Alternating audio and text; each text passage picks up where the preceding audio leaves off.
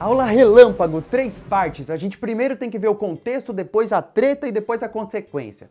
Contexto é o que está rolando na época, para a gente entender, porque em história você não pode viajar no tempo só assim na data.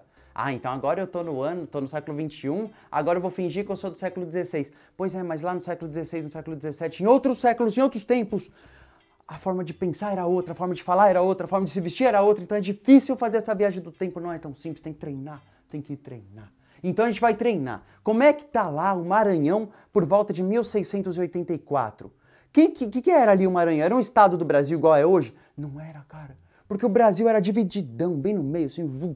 É, aí no meio de pra cima ficava lá o estado do Pará e do Maranhão, desde 1621 até o governo do Marquês de Pombal, lá em 1750. Era um estado que ficava separado mesmo, administrativamente falando, ficava separado do, do restante, que era assim conhecido como Estado do Brasil. E que maluco então, né? Então a gente tinha dois, duas Américas portuguesas, não era um lugar único igual é hoje. Pois é, era dividido. Então a gente não pode esperar que o pessoal do Maranhão daquela época tivesse um sentimento assim de ah, eu sou brasileiro. Não dava porque ele nem ficava no estado do Brasil, ele ficava no estado do Grã-Pará e Maranhão. Então, a identidade das pessoas, o sentimento de pertencimento, de assim, poxa, de onde eu sou? Eles não falariam assim, eu sou do Brasil. Ah, eu sou de uma colônia de Portugal. Que colônia? Ah, região aqui do Grão-Pará e Maranhão. Saber então como é que o cara se identificava, como é que o cara se via no rolê, é muito importante, né? E além disso, como é que estava a situação dele do dia a dia mesmo? Ele estava se alimentando bem? Como é que estavam os trabalhos dos caras, os seres humanos do passado? Eles são seres humanos igual a gente. Então, da mesma forma que seus pais lutam para sobreviver muitas vezes, eles também lutavam para sobreviver, também tinham suas profissões. E lá no Maranhão estava muito difícil a vida desde 1640. Essa revolta é de 1684, portanto, fazia mais de 40 anos que a vida ficava mais difícil ano a ano. Quem assiste aí o Game of Thrones fala, ah, o inverno, o inverno vai ficar difícil. Ali no Maranhão, cara, podia ter inverno e verão, a vida era treta cabulosa o dia inteiro. A aula é de revolta, mas é a revolta do reggae. A galera tá revoltada, tá mal, mas é no reggae. Mas a galera tá mal, mas é no reggae. por que, que a galera tá mal, mas é no reggae? Porque é o seguinte, o pessoal tava lá por volta de 1680 e tava até que numa paz, tentando ficar na paz. Mas aí o caminho da paz bifurcou na hora que os portugueses chegaram lá, chegaram lá na região do Maranhão e falaram, ó, oh, agora vai ser diferente. Vocês não vão mais poder comprar toda essa comida que vocês compram de quem vocês quiserem. Agora só vai ter uma empresa que vai vender essas comidas para vocês todos aí. E além disso, se você quiser colocar alguém para trabalhar, antes vocês iam lá no meio do mato e pegavam os indígenas. Agora não pode mais. A coroa se coloca contra a escravidão indígena. Se você quiser um escravo, você que compre um homem que foi escravizado, trazido lá da África. E essa empresa, essa mesma empresa, vai ser a única que vai vender também isso aí.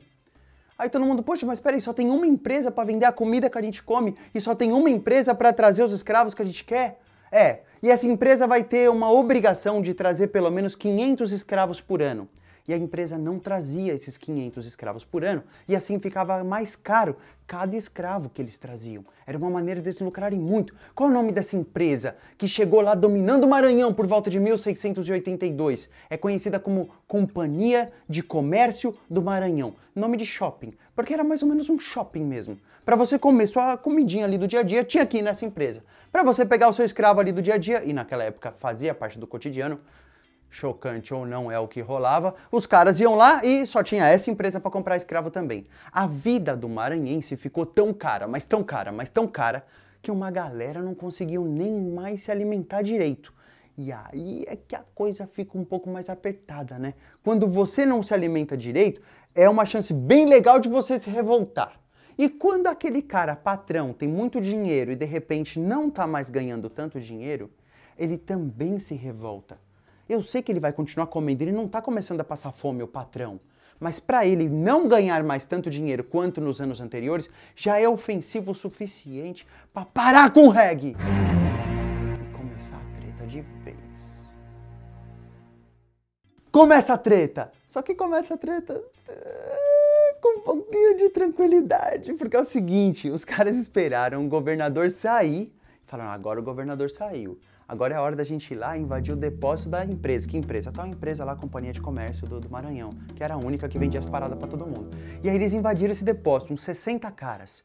Eles foram incentivados pelos irmãos Beckman, Tomás e Manuel, que eram caras que tinham uma ascendência europeia, uns caras branquelão lá no meio do Maranhão, mas eles estavam lá incentivando a galera, vai lá, invade, invade, pega mesmo, pega mesmo, pega mesmo. E aí todo mundo pegando as coisas lá no depósito, todo mundo feliz, todo mundo alegre. Eles aproveitaram, foram lá no corpo da guarda e tomaram o corpo da guarda. Aí você fala, nossa, os caras é malucão, tomaram o corpo da guarda. Que nada, cara, só tinha um oficial e cinco guardas.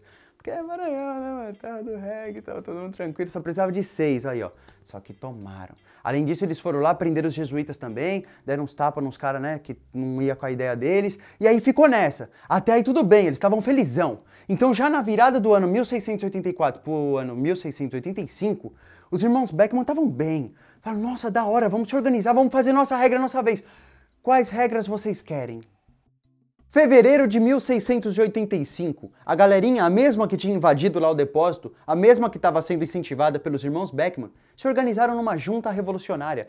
É, dois caras daqui, dois caras de lá, dois outros dali, e aí fizeram mesmo ali uma junta, um grupo, para estabelecer uma nova regra.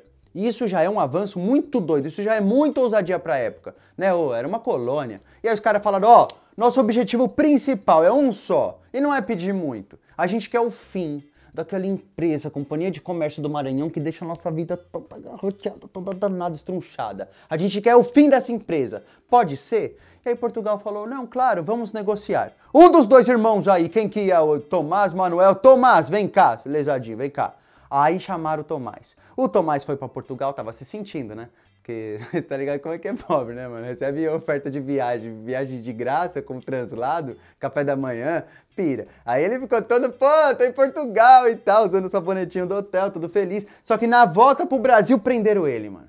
Aí quando prenderam ele, ele falou, nossa, ficou pequeno pra mim, mano, prenderam eu, mano, prenderam eu, dei azar. Deu azar nada. Foi sorte que ele deu. Porque o irmão dele, o Manuel, foi morto.